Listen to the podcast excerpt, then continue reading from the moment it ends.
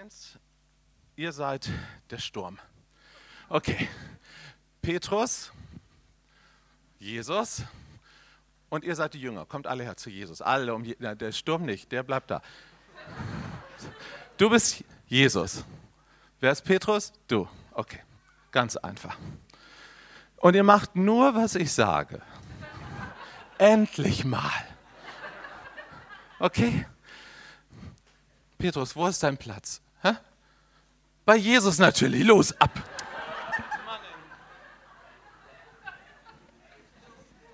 Also, ein bisschen mehr locker. Ne? Also steht nicht einfach nur so da. Was hat wohl Jesus gemacht? Jesus zog mit seinen Jüngern durch die Lande. Also komm, zieht mal ein bisschen durch die Lande, genau.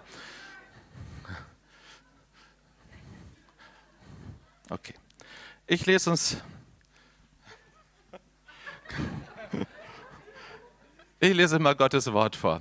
Also ich erzähle mal so ein bisschen die Rahmenbedingungen. Da waren so 5000 Männer plus Frauen plus Kinder zusammen, die hatten mächtig Kohldampf. Jesus hat ein großes Wunder getan. Wir nennen das die Brotvermehrung. Ich sage immer, das ist das Pausenbrotwunder. Ein kleiner Junge hat seine fünf Mac Fisch nicht aufgegessen und Jesus nimmt die und sättigt alle. So und jetzt war ein riesen, riesen Teil passiert. Das Wunder war geschehen und dann heißt es in Matthäus 14 und zugleich nötigte Jesus seine Jünger in das Schiff zu steigen. Das ist das Schiff. So, jetzt nötige die mal. Komm. Wie nötigt man? Und vor ihm ans jenseitige Ufer zu fahren, bis er die Volksmenge entlassen hat. Jesus, du darfst die Volksmenge entlassen. Guck mal hier, die Volksmenge. Geht doch alle nach Hause. Nein, bitte nicht. Nein, erst nachher. Und nachher die. Okay, das, das, so viel Vorstellungskraft haben wir. Nachdem er die Menge entlassen hatte, stieg er auf einen Berg. Das ist der Stuhl hier abseits, um dort zu beten. Oh, guck mal, das ist ein Beamter. Äh, äh. um dort zu beten. So, was macht ihr denn da im Boot? Sitzt ihr da alle nur rum? Was macht man im Boot? Hier, kommt. Was macht man im Boot? Ruder natürlich. Kommt hier, jetzt schön rudert mal, schön los, genau. Und er stieg auf den Berg, um zu beten, und als es Abend wurde, war er dort allein. Das Schiff aber war schon mitten auf dem See und litt Not vor den Wellen. Das ist jetzt euer Auftrag, Ladies. Denn der Wind stand ihnen entgegen. ja, auch da lasse ich mal ein bisschen noch. Ne? Waren ja vor ein paar Stunden gewesen, so, die, da im Boot waren. Okay, wir machen mal Zeitraffer. Das Schiff war schon mitten im See und litt Not von den Wellen, denn der Wind stand ihnen entgegen. Aber um die vierte Nachtwache kam Jesus zu ihnen. Der Sturm hörte nicht auf.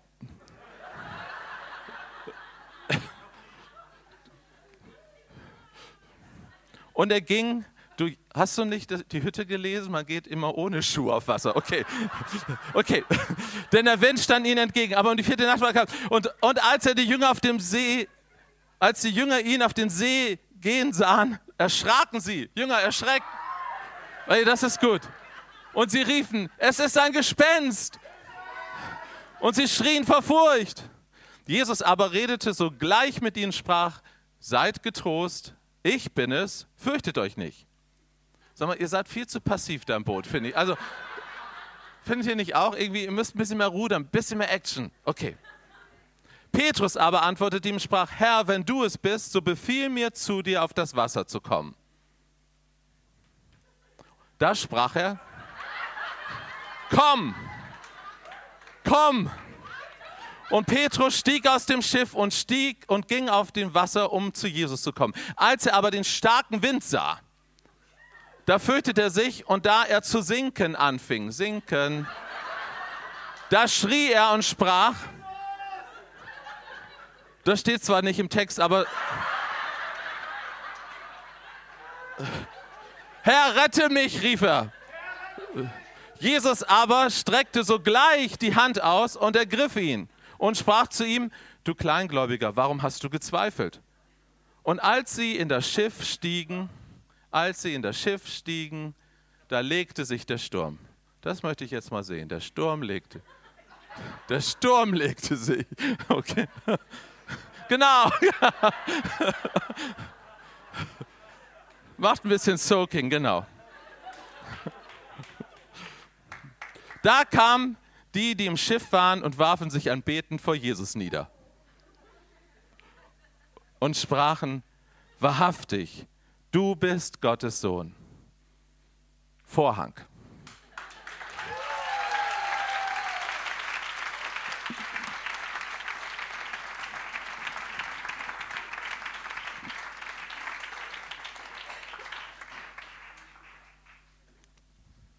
Hey, hat Spaß gemacht, ne?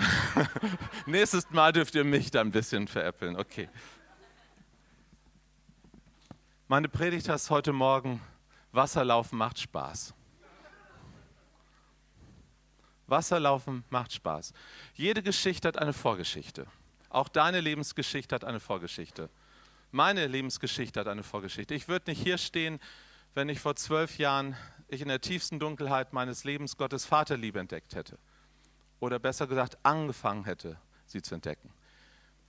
Für mich ist es ein Wunder, ich sage das nicht leichtfertig, das ist für mich jedes Mal ein Wunder, dass ich überhaupt noch predigen kann, weil es gab einen Punkt, da konnte ich nichts mehr sagen. Da war mein Herz so mit tiefer Trauer und mit so tiefer Einsamkeit gefüllt, mit so viel Dunkelheit, dass ich gedacht habe, ich würde nie wieder, nie wieder den Himmel sehen können. Was macht ein Träumer, der keine Träume mehr hat, ein Visionär, der keine Vision mehr hat? So kam ich mir vor. Und deshalb danke ich Gott jedes Mal, bei jedem Seminar, bei jeder Predigt, dass ich wieder neu den Himmel sehen kann. Once I was blind, but now I see. Eines Tages war ich blind, aber jetzt kann ich wieder sehen. Und was sehe ich? Ich sehe ein Herz voller Liebe. Aber dieses Herz voller Liebe, das habe ich nicht immer gesehen in meinem Leben und vielleicht sind auch Menschen hier im Raum und du siehst zurzeit dieses Herz voller Liebe nicht. Es gibt so viele Situationen, da kann man die Liebe Gottes nicht verstehen. Und für diese Menschen möchte ich gerade heute Morgen diese Predigt halten. Und vielleicht für Zeiten, wo du mal wieder hinkommst, wo du die Liebe Gottes nicht sehen kannst, dann kannst du jetzt schon so Hamsterbacken machen und das alles reintun in dein Herz.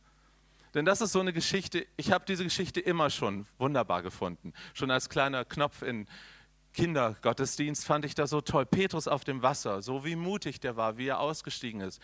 Aber wir müssen mal die ganze Dramatik dieser ganzen Geschichte mal einen Augenblick an uns heranlassen. Und dann werden wir verstehen, dass diese Geschichte eine absolute Zumutung ist. Solche sagen, eine solche Zumutung wie dein ganzes Leben. Dein Leben ist eine Zumutung des Himmels. Und du würdest, wenn du diese Zumutung annimmst, dann wirst du Wunder erleben. Wenn du gegen diese Zumutung ankämpfst, dann wirst du absaufen. So, was war geschehen? Also wir können den Kontext lesen. Matthäus 14 habe ich gerade vorgelesen, Parallelstellen. Steht ja in allen Evangelien drin, interessanterweise. Es gibt ja manche Geschichten, die dann auch der Johannes aufschreibt, der ja sonst immer so ein bisschen sein Extrasicht der Dinge hat. Solche Geschwister gibt es in jeder Gemeinde. Und ähm, ja, aber es ist ja auch wichtig, ich liebe ihn. Okay, aber in Johannes 6 zum Beispiel erzählt uns Johannes sehr ausführlich, was dort passiert ist. Da waren 5000 Menschen zusammen. Und ich glaube, damals war das Verhältnis genauso wie heute: ein Drittel Männer, zwei Drittel Frauen. Ja, also es waren weitaus mehr als 5000 Menschen. Plus Kinder. Wahrscheinlich eine Menschenmenge von 15.000 Menschen. Eine Riesenansammlung.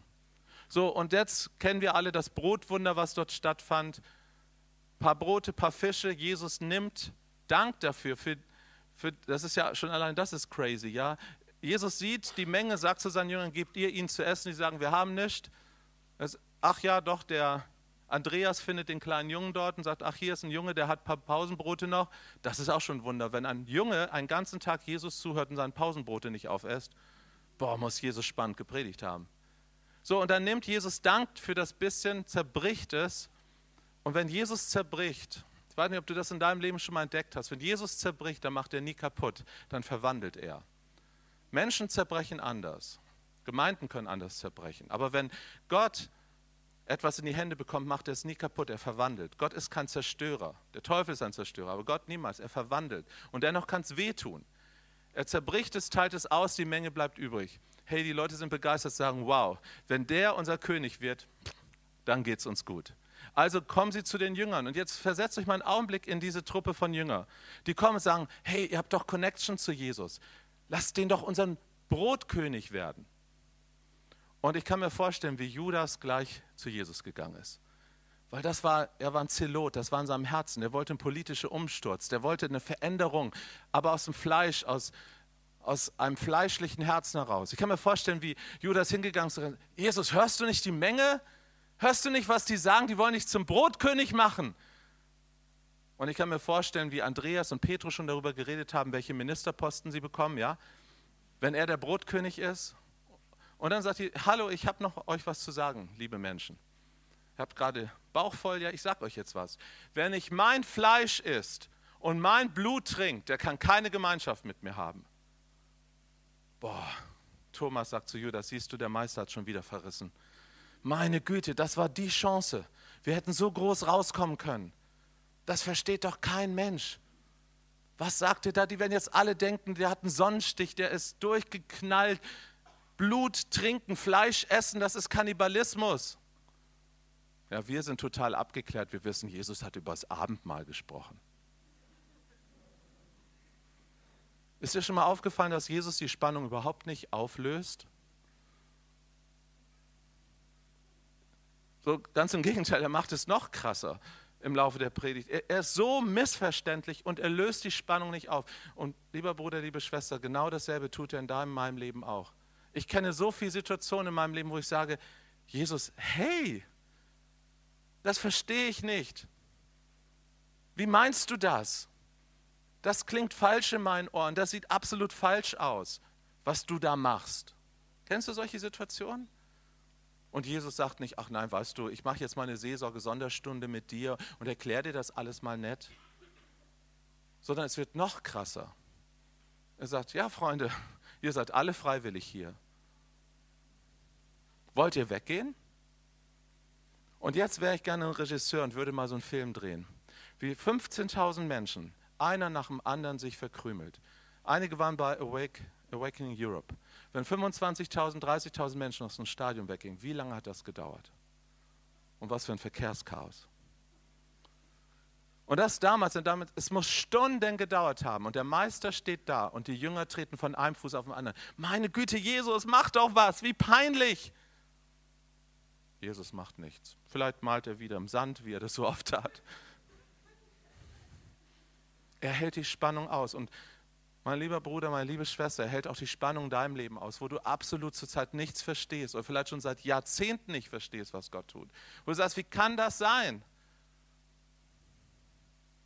Und dann sagt Jesus noch, als noch zwölf übrig bleiben. Ich meine, kannst du dir die Dramaturgik vorstellen? Zwölf Leute standen noch da, vorher waren es 15.000, jetzt sind zwölf. Und dann guckt er sie an und sagt, ach, ihr seid noch da? Wollt ihr auch weggehen? Wie die anderen? Hier bei mir ist Freiheit.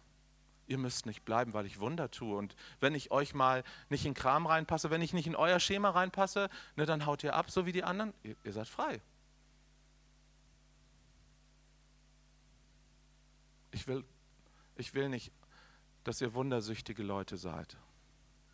Ich möchte Freunde, die mir vertrauen, auch wenn sie mich nicht verstehen.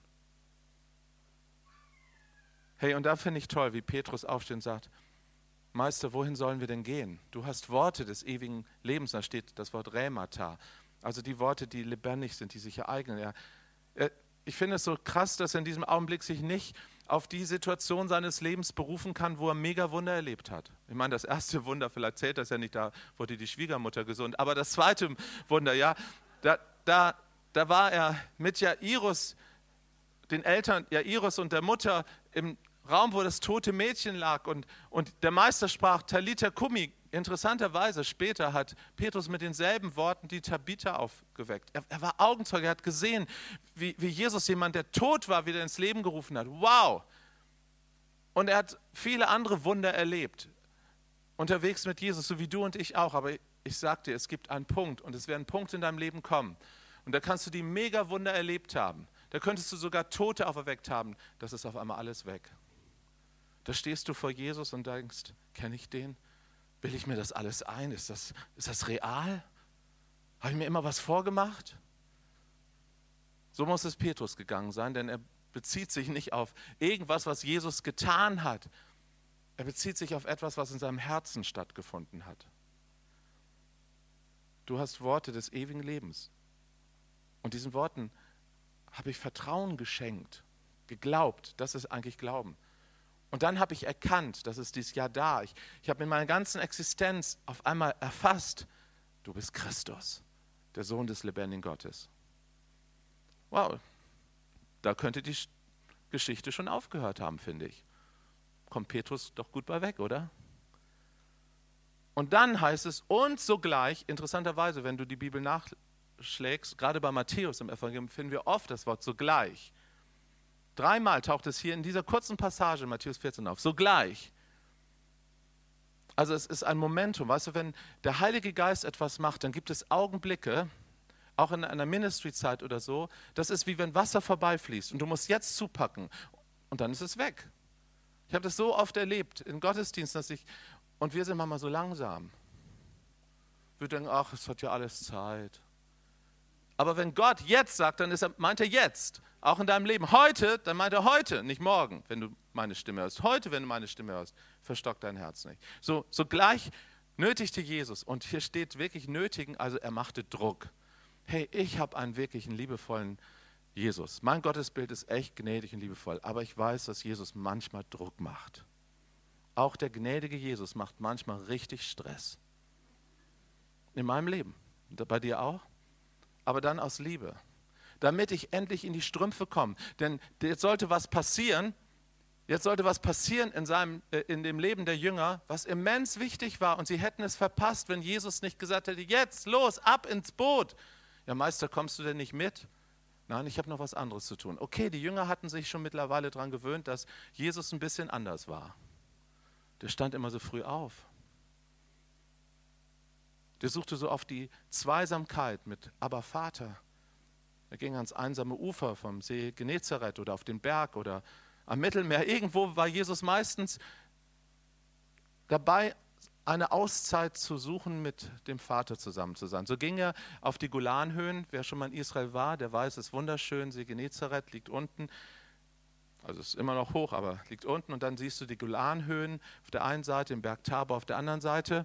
Und Jesus ging höchstwahrscheinlich auf die Golanhöhen hoch, um dort zu beten. Es ist anstrengend, da hochzugehen. Also er brauchte auch seine Zeit. Wir können sogar ungefähr den Zeitraum abmessen. Also es muss ungefähr zwischen 18 und 19 Uhr gewesen sein, weil das ist der Zeitpunkt, wenn in Israel die Sonne untergeht. Sie haben eine Jahresgleiche von Tag und Nacht, also auch im Frühjahr wie im Herbst, das ist dort ziemlich gleich, es variiert nur ein paar Minuten.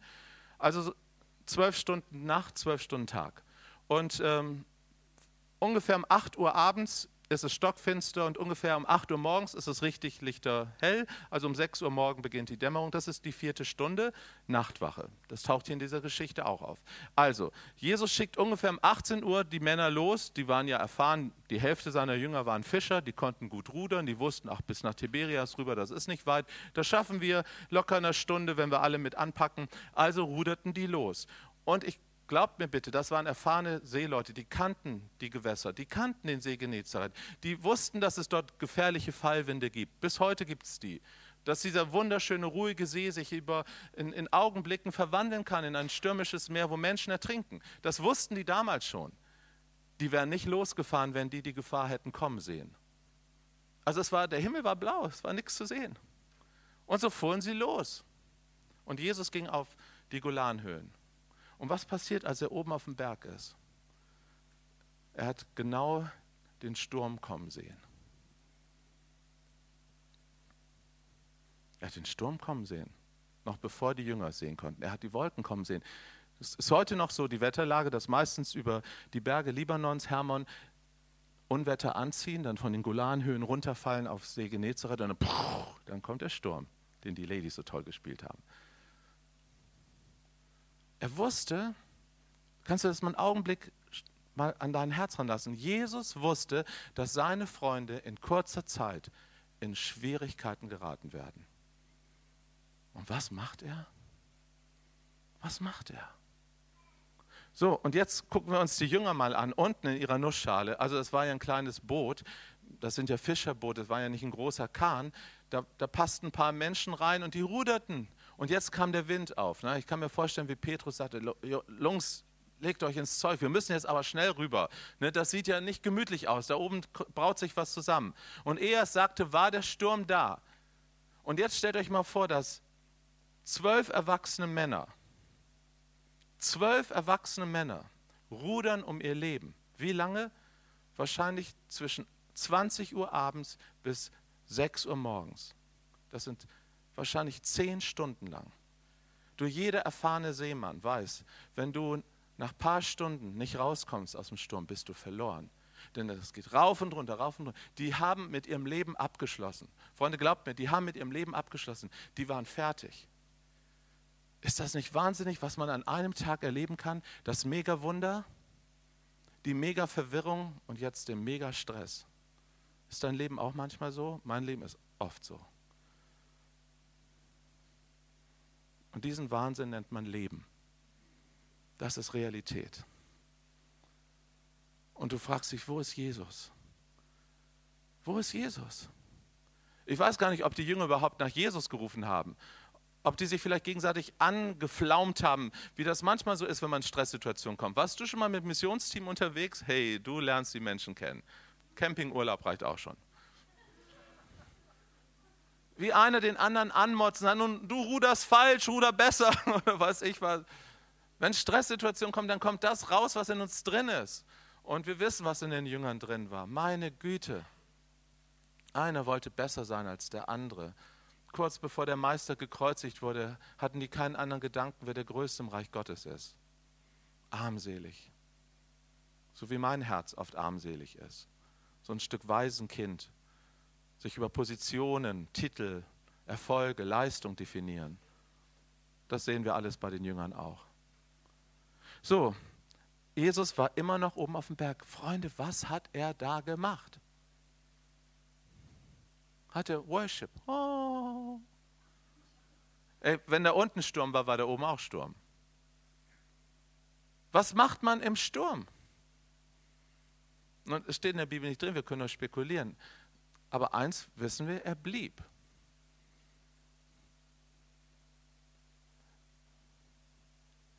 Er spielte nicht Gott obwohl er Gottes Sohn war. Er intervenierte nicht und sagte, oh Vater, ich muss jetzt los, ich muss jetzt ganz schnell meine Freunde retten. Hat er nicht gemacht. Manchmal ist es auszuharren und dran zu bleiben, zu warten. Boah, das ist das Schwerste. Ich kann mir vorstellen, dass in dieser Situation, und ich hoffe, ich überstrapaziere jetzt die Bibelstelle nicht, aber dass selbst in dieser Situation der Vater das Herz von Jesus verändert hat.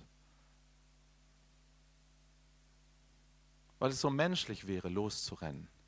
Du siehst eine Gefahr und du wirst sofort die Gefahr abstellen.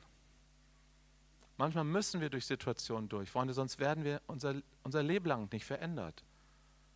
Wir können unsere Kinder nicht vor allen Herausforderungen bewahren. Wenn wir sie lieben, können wir sie nicht einfach einsperren in einen septisch reinen Raum und, und klinisch rein und, und sagen, ihr werdet nie Bakterien und Bazillen begegnen in eurem Leben. Ja, das funktioniert nicht. Diese Welt ist verunreinigt, ist kontaminiert. Hier gibt es Allergien, hier gibt es Krankheiten, hier gibt es Sünde. Gott bewahrt uns nicht vor der Welt, er bewahrt uns in der Welt. Gott bewahrt uns nicht vor den Stürmen, er bewahrt uns in den Stürmen. Das ist etwas ganz anderes. Und ich glaube, selbst Jesus, er lernte Gehorsam an dem, was er litt. Ich meine, hallo, das ist eine Aussage. Jesus lernte Gehorsam an dem, was er litt. Ich dachte immer, Jesus war ganz, ganz braver Junge. Du kannst Gehorsam lernen, auch wenn du brav bist. Nämlich Gehorsam heißt hören. Nicht, nicht aus eigener Initiative, sondern hörend leben. Ne, hörendes Gebet, hörend leben. Vater, was willst du jetzt tun? Jesus tat nur das, was er den Vater tun sehen, heißt es. Jesus oben auf dem Berg guckte den Vater und sagte, Vater, und der Vater machte, mm -mm, mm okay, was macht man dann? Dann betet man an. Du, wenn du Gott nicht verstehst, bet ihn an. Bet ihn an, denn er ist immer wert, angebetet zu werden.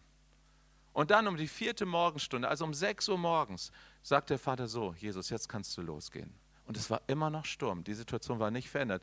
Der einzige Unterschied war, mittlerweile dämmerte es.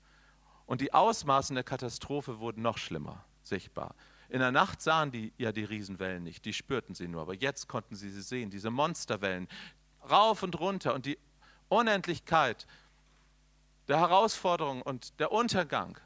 So, und jetzt wird es noch netter. Also es grenzt schon an Körperverletzung, hätte ich beinahe gesagt. Was jetzt passiert. Jesus geht auf den Wellen. Ich habe mir das auch immer vorgestellt, glattes Wasser und Jesus geht. Nee, der ging auch durch die Wellen. Rauf und runter, rauf und runter. Also das hat ein bisschen gedauert, kann ich mir vorstellen. Ja? Doppelter Weg. So, und dann ging Jesus, und dann kannst du lesen, eine Parallelstelle, und er tat so, als ob er vorbeigehen würde. Ist das nicht grausam? Ist das nicht grausam?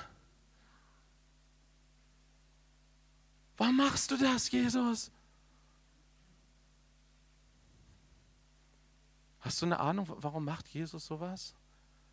Also er ist doch nicht gemein, oder? Nein, das ist er nicht. Absolut nicht. Er ist wunderbar, er ist liebevoll. Wie passt das mit der Liebe Gottes zusammen? Die Jünger, die schrien, erwachsene Männer schrien, oh, Gespenst! Die waren am Ende mit ihren Nerven. Und ich kann sie gut verstehen. Also nach zehn Stunden Todeskampf, da wären wir alle fertig. Ich kann mir vorstellen, einige haben sich, oh Mann, ich hätte mich übergeben müssen. Mensch, ich werde schon seekrank auf so einer kleinen Jolle. Ne? Und, und im Sturm. Und es waren ja nicht alle Fischer. Matthäus war ein Zöllner, also der hat bestimmt gereiert ohne Ende. Und die waren fertig. Die waren fertig mit den Nerven, körperlich, alles fertig. Und dann kommt noch Jesus und wie Gespenster geht vorbei. Und oh, was soll das Ganze? Wo ist da die Liebe Gottes drin? Meister, wir verstehen dich nicht. Wir haben dich schon am Nachmittag nicht verstanden, wo du gepredigt hast. Und jetzt in der Mitte der Nacht verstehen wir dich auch nicht. Und am frühen Morgen verstehen wir dich nicht. Und Jesus löst auch jetzt die Spannung nicht auf. Er kommt nicht ganz nah ans Boot ran oder steigt ein und sagt, Friede, Sturm aus. Hätte er Sachen machen können, oder? Und das wäre auch schon, da hätten wir bestimmt auch eine tolle Geschichte in der Bibel. Er hat ein anderes Ziel. Und wenn du und ich, wenn wir das nicht begreifen, dass die Chaoszeiten unseres Lebens ein anderes Ziel im Herzen des Vaters haben, dann werden wir Mischugge. Dann können wir irre werden an Gott. Dann können wir unseren Glauben verlieren. Dann können wir Gott für einen harten Gott halten. Da werden wir weggehen von ihm. So wie die anderen, die schon nachmittags weggegangen sind. Wenn wir nicht an den Punkt kommen, dass wir Gottes Liebesabsichten selbst in den heftigsten Stürmen unseres Lebens offenbart bekommen, dann gehen wir am Leben vorbei. So, also Petrus, ich liebe ihn. Oh, ich liebe Petrus. Dieser Rolling Stone, ja, der ist auch wirklich so. Jesus sagt, du bist ein Felsen, aber er ist ein Rolling Stone. Ich finde, er ist so ach, hoch, himmelhoch jauchzend zu Tode betrübt, genauso wie die Wellen. Das ist sein ganzer Lebensrhythmus, ja. Mal so, mal so, mal so, mal so. Und er macht Dinge, bevor er, er redet Dinge, bevor er nachgedacht hat. Und er macht Dinge, bevor er redet. Und ach, er ist so, so menschlich. Und er sagt, Meister, wenn du es bist, dann lass mich zu dir kommen. Und Jesus sagt etwas. Und das ist, nochmal, Jesus hat ja nicht Griechisch gesprochen. Er hat Hebräisch gesprochen.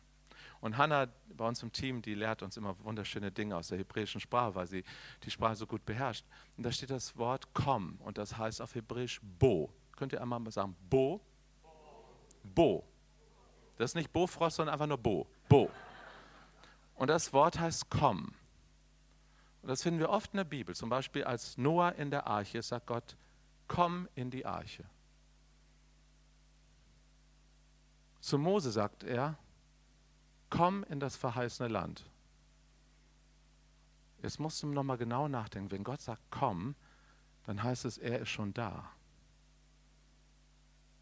Wenn Gott zu dir sagt, komm in eine Situation und sei sie noch so herausfordernd wie dieses stürmische Wasser, er ist schon da.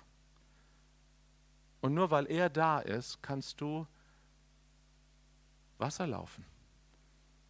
Den Mut entwickeln, das Unmögliche zu tun. Grenzen zu durchbrechen. Weil dein Herz, und ich glaube, das war in Petrus Herzen schon herangereift, obwohl er ziemlich noch ein Chaosmensch war, aber, aber das war in seinem Herzen, als er hörte, dass der Meister sagte, komm, da muss was in seinem Herzen explodiert sein von Petrus. Er sagte, ja, wenn du mich rufst, Meister, dann bist du da. Ich habe keine Ahnung, wie du uns aus dieser Nummer herausholst, aber du bist da. Geschwister, das ist mein Lebenskonzept. Ich habe keine Ahnung, wie mich Jesus aus dieser Nummer rausholt aber er ist schon da. Wenn er mich ruft, dann gehe ich. Keine Ahnung, wie er das macht. Er macht Wege, wo keine Wege sind. Er hat Lösungen, weil er der Erlöser ist, wo ich noch nicht mal die Frage verstanden habe. Weil er ist Gott. Er sagt, komm, und dann kann ich gehen. Okay, also Petrus mutig, er geht auf Wasser. Wow, hu, hu. Also wer liebt Achterbahn? Ja, das wäre was für euch gewesen. Hu, ja, das, am Anfang ist das toll und dann sieht er die Wind, Wind und Wellen. Ihr kennt die, die Story. Er sieht sie und auf einmal gluck, gluck, gluck, gluck. Und dann finden wir wieder das Wort. Sogleich war Jesus da, streckte die Hand aus, zog ihn hoch und sagte, du Kleingläubiger. Nun, oft haben wir ähm, gehört, manche Bibel, Übersetzungen schreiben hier der sinkende Petrus. Und das ist dann sieht das immer so aus, als ob Petrus der Versager der Saison wäre. In Wirklichkeit ist er der einzig Gläubige von den zwölf. Der Einzige, der Mut hatte, der Einzige, der sich vorgewagt hat. Die anderen waren doch Couch Potatoes, die saßen einfach fest in ihrem Boot. Und die waren, wisst ihr, die hatten eigentlich alle einen Lattschuss. Die haben nämlich gedacht, dass das Boot sicherer wäre als das Wasser. Ich bitte euch, eine Nussschale. Uh, was soll da Sicherheit sein? Und derselbe Lüge pflanzt der Teufel vielen, vielen Menschen ein und sagen, ja, guck mal deine Nussschale an, das ist die Sicherheit. Dein Haus, dein Auto, deine Arbeitsstelle, deine Gesundheit, deine Karriere, deine Schönheit, das ist deine Sicherheit. Merkst nicht, was für eine kleine, zerbrechliche Nussschale das ist. Wo ist es sicherer? Da in dem Boot, mitten im Sturm oder draußen auf dem Wasser? Es ist immer dort sicher, wo Jesus ist. Es ist immer dort sicher, wo Jesus ist. Und wenn er draußen auf dem Wasser ist, dann ist es sicherer bei ihm auf dem Wasser. Hey, und diese Erfahrung hat Petrus gemacht und die teilt er mit keinem anderen Menschen auf der Welt. Bis eines Tages ich im Himmel bin. Dann laufe ich auch mit Jesus auf Wasser. Kein Mensch, es wird uns von keinem Menschen erzählt in der ganzen Bibel, dass der auf Wasser gelaufen wäre, so wie Petrus. Wow, das ist doch hammerstark.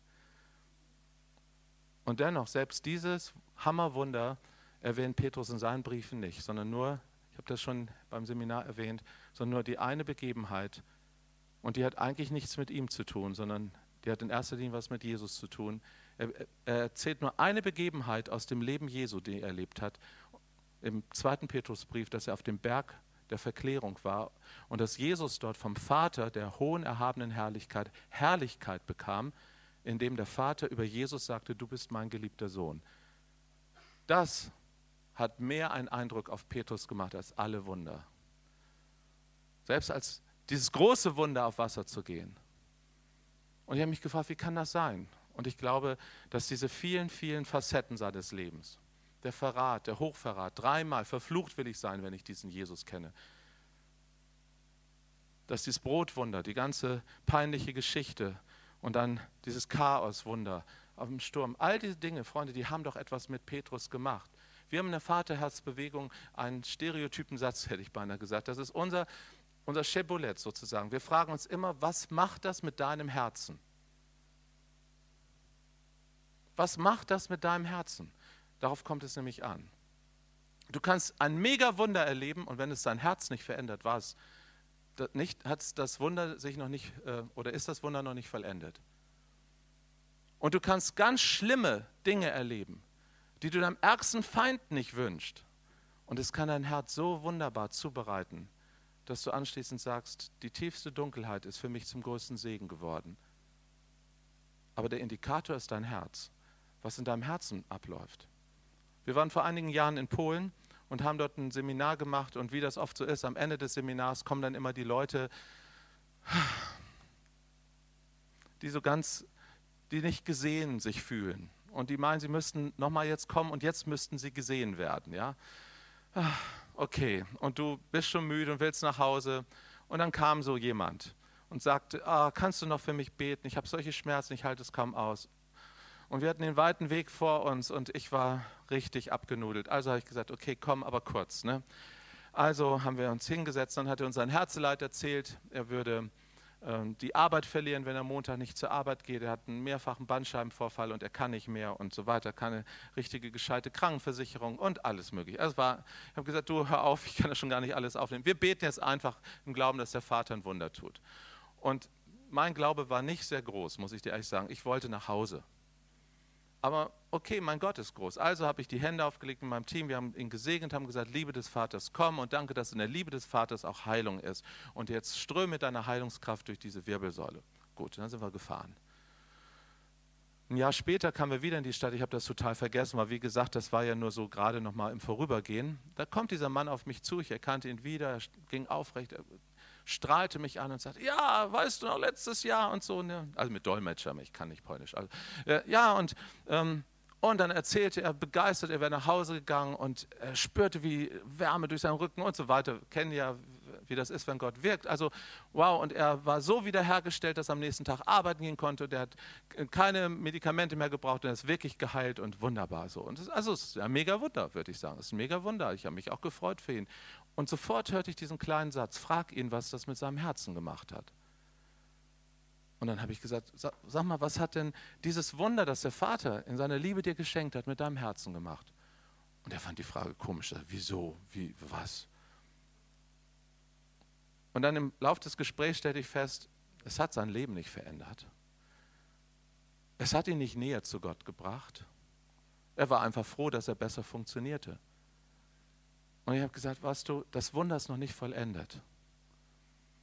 Wenn, wenn du das begreifst, dass Gott die Fähigkeit hat, durch so ein Wunder, was wir uns ja wünschen, ja, dass Krankheit weggeht, äh, finanzielle Sorgen aufhören, dass endlich der Prinz auf seinem Pferd daherkommt, ja, äh, all diese Dinge, die wir uns ja wünschen. Und dann denken wir, wenn das passiert, dann glauben wir der Liebe Gottes. Ja, wenn das mal so wäre.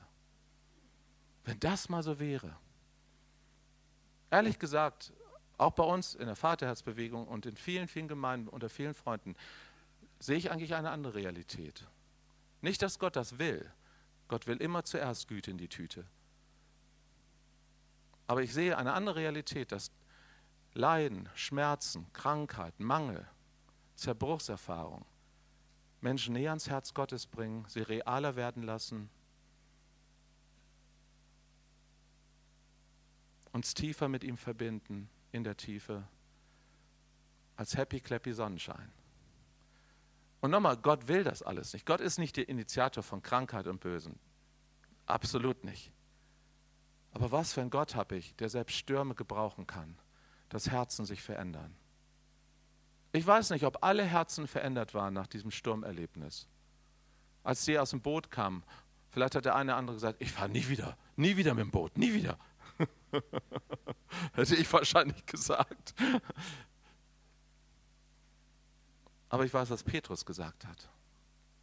Wow, mein Jesus. Mein Jesus. Mein Jesus kann auf Wasser laufen und ich bin mit ihm auf Wasser gelaufen. Ich werde nie wieder sündigen. oh Mann, ja, so sind wir doch, oder? Ich werde nie wieder. Ach komm, lass stecken. Zumindest tu es heute nicht. Aber es hat was mit seinem Herzen gemacht. Es hat ihn verändert. Es hat ihn zu einem Mann Gottes gemacht. Dieser Rolling Stone, zu dem Jesus später sagen kann, du bist Kephas, der Felsen. Und auf dir baue ich meine Gemeinde. Ich sehe etwas in dir. Ich sehe ein Potenzial in dir von Vertrauen. Dasselbe hat er in Paulus gesehen, diesem arroganten Fanatiker. Und er hat gesehen, weißt du was, du bist, du bist passend, ein Mann der Gnade zu werden.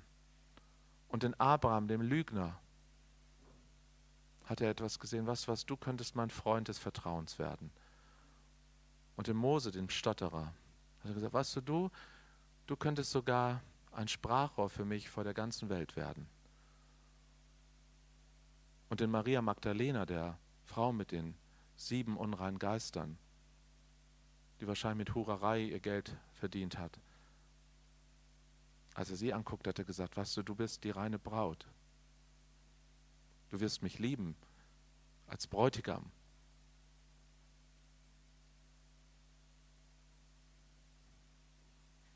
Diese Prozesse, das Gold in uns hervorzubringen, das, was uns ganz tief drin ist, was Gott schon sieht, was du manchmal noch nicht sehen kannst und was vielleicht andere Menschen schon lange nicht sehen können, dazu gebraucht Gott solche Zeiten.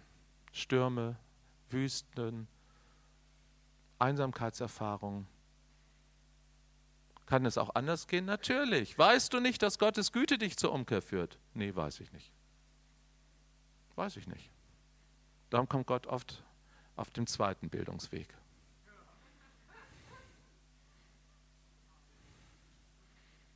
Und sagt, klappe die zweite Schätzchen. Lass es uns noch einmal angucken. Hier im Sturm. Hier unterm Kreuz. Wo du denkst, jetzt ist alles kaputt. Da hängt meine Hoffnung. Zerbrochen, blutend am Kreuz. Alles alles ist hinüber. Ich muss mich getäuscht haben. Die ganze Geschichte der Gemeinde Jesus voll mit Menschen, die solche Erfahrungen machen. Ich bin auch einer. Bist du auch einer? Gehört dein Leben auch dazu? Dann werde ich dir sagen, Stürme werden dir nicht erspart bleiben. Ich wünsche sie dir nicht und ich danke Gott, dass er weiß, wie viel wir vertragen können. Aber er wird dich formen. Er wird dich schleifen. Er wird dich polieren. Und weil er dich liebt, er will das Gold aus dir herausholen. Und da muss er die Schlacke wegtun. Er will dein Herz zum Strahlen bringen. Er will das Potenzial deines Lebens. Er will dich zur besten Version deiner selbst machen. Ich glaube, als Jesus dort oben auf dem Berg war, da hat er darum gebetet. Vater, hilf meinen Brüdern, meinen Freunden, dass sie durch diese Prüfung jetzt gehen können und dass sie nicht irre werden an dir. Später hat er das mal zu Petrus gesagt, Petrus, ich habe für dich gebetet, dass dein Glaube nicht aufhört.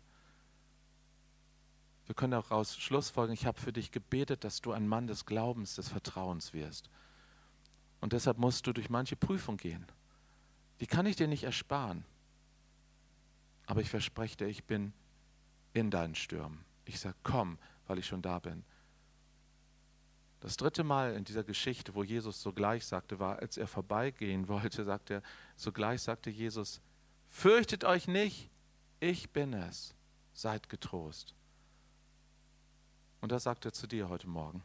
Ich bin es, ich bin da, ich bin Immanuel, das ist mein Name, ich werde immer bei dir sein. Das ist mein Herz. Mein Herz ist voller Liebe für dich. Das ist mein Vaterherz. Und dieses Vaterherz hat einen Namen. Das heißt Jesus. Und Jesus sagt, und sieh, ich bin bei dir alle Tage bis ans Ende der Welt. Es wird nicht eine Millisekunde vergehen.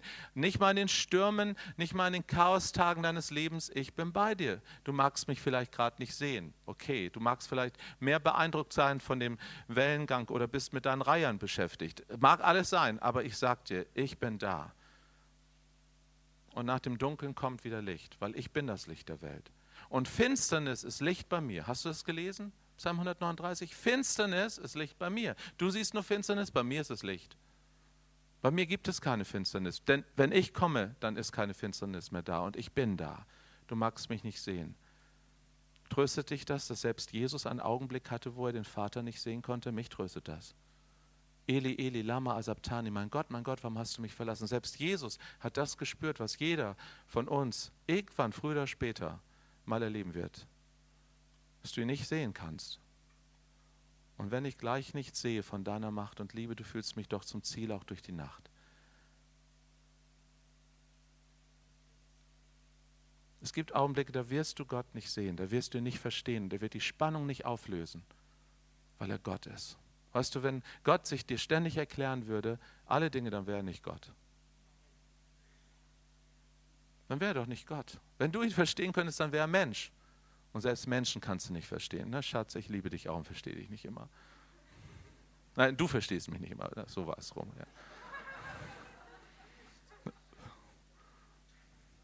Vertrauen heißt, Ich, mir gefiel diese Definition mit Barmherzigkeit und Gnade. Und Vertrauen ist mehr als, ja, ich würde auch sagen, das ist ähnlich wie Gnade und Barmherzigkeit. Vertrauen ist mehr als Verstehen. Vertrauen ist, du vertraust ohne zu verstehen. Und du gibst sogar das Recht auf zu verstehen. Wenn du denkst, eines Tages komme ich in den Himmel, dann wird mir Gott das alles erklären müssen. Warum mein Vater meine Mutter vergewaltigt hat. Warum mein Kind gestorben ist. Warum meine Ehe zerbrochen ist.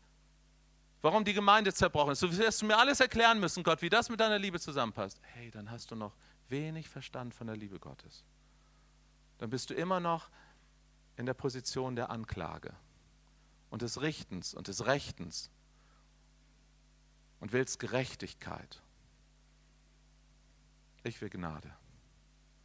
Ich will Gnade. Ich habe mich entschieden, ich entlasse Gott, entlasse Menschen aus allen meinen Vorwürfen. Ich muss das immer wieder neu tun, ja? Das ist nicht einmalig. Und wähle Gnade. Und damit lässt es sich gut leben. Vielleicht ist das der einzige Weg zu leben. Denn das Leben ist chaotisch. Das Leben ist Life is life. Na, na, na, na, na.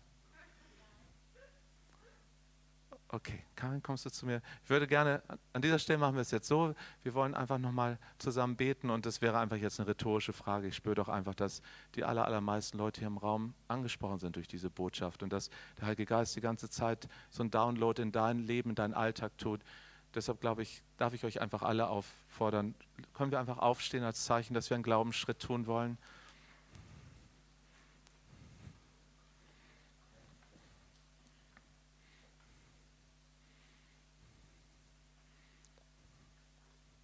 Kannst du jetzt deine Vorstellungskraft mal einen Augenblick so anschmeißen. Stell mal vor, du wärst jetzt in diesem Boot. Rauf und runter. Wie die Jünger damals. Dunkelheit um dich her. Verzweiflung. Gott, wo bist du? Hast du uns vergessen? Sind wir dir überhaupt wichtig? Und dann kommt Jesus und du erkennst fast nur ihn gespenstisch. Und er geht auch noch vorüber, jedenfalls sieht es so aus. Aber dann hörst du seine Stimme. Seid getrost, fürchtet euch nicht, ich bin da. Ich bin dein Immanuel. Ich lass dich nicht allein. Hörst du, in den Stürmen deines Lebens bist du nicht allein. Das sind die Prozesse, in denen Helden geformt werden, Herzen geformt werden, meine Freunde geformt werden. Das sind die Orte, der Prägung, wo du Christus ähnlicher wirst. Das ist meine persönliche Jüngerschaftsschule für dich. Jetzt gerade die Phase deines Lebens, weil ich möchte, dass du ein Segen bist für die Welt. Darum segne ich dich mit deinem Leben, mit allem, was dazugehört, mit all den Prozessen. Aber ich verspreche dir, ich bin dabei. Vielleicht kannst du einfach mal in deinem Geist gucken, wo Jesus zurzeit in deinem Leben ist, mitten in deinen Stürmen. Vielleicht ist es auf der Arbeitsstelle eine Situation, wo du gemobbt wirst. Vielleicht ist es eine schwierige Situation in deiner Ehe und Familie. Vielleicht ist es deine Einsamkeit, dein nicht verstanden sich fühlen, nicht gesehen fühlen. Schau dich doch mal im Geist noch mal richtig um. Jesus ist da. Er sagt: Fürchte dich nicht, ich bin bei dir. Sei getrost. Du bist nicht allein, auch jetzt in dieser Situation. Komm, komm noch näher. Du sagst, was? Aufs Wasser? Jetzt schon unmöglich und das noch unmöglicher? Oh Gott, erweitere unser Herzen. Stretch unsere Herzen, stretch unsere Herzen, mach sie weiter, dass wir dir vertrauen können. Ich höre so deutlich, wie der Heilige Geist sagt, mein geliebtes Kind, alles, was in deinem Leben zurzeit läuft, ist vollkommen unter meiner Kontrolle. Weil du nennst mich doch Herr. Ich bin der Herr. Selbst die Dinge, die du nicht verstehen kannst, die mega Herausforderungen jetzt gerade für dich sind. Ich bin in den Stürmen da. Ich habe sie kommen sehen, schon lange bevor du sie hast kommen sehen. Und ich, Jesus, bin jetzt schon dabei, für dich zu beten. Vater, gib meinem Sohn, meiner Tochter noch mehr Glauben. Verändere sie da drin. Lass sie bei mir bleiben. Lass sie in dieser Herausforderung wachsen, weit über sich hinaus wachsen. Lass sie Wunder erleben. Oh Mann, du wirst dich wundern. Du wirst dich wundern. Was Gott noch alles auf der Pfanne hat für dich. Halleluja. Und weil der Heilige Geist so was Mütterliches hat, bitte ich einfach meine Frau nochmal zu beten, so einen mütterlichen Segen über dir auszubeten, weil da ist so viel Trost drin, da ist so viel Nähe und Zärtlichkeit drin, wenn der Heilige Geist kommt.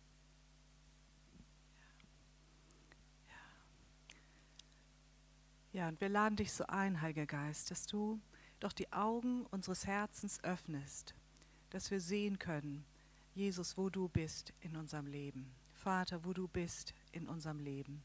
Dass die Augen unseres Herzens dich entdecken können und Ausschau danach halten und unser, unser Herz sagen kann, ja, ich komme näher zu dir. Wenn du mich rufst, dann komme ich näher. Und ich segne uns einfach, dass wir das empfangen können, da wo wir unseren kleinen Schritt aufs Wasser gehen, wo wir unsere vermeintliche Sicherheit verlassen, dass wir erleben, ja, wie, wie auch dieser Glaube uns hält. Wir denken immer, wir müssten festhalten am Glauben.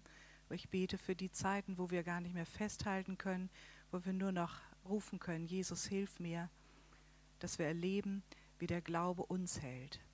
Weil der Glaube, das ist Jesus, der uns festhält, der sogleich zugreift und der uns aus der Not einfach nah an sein Herz zieht.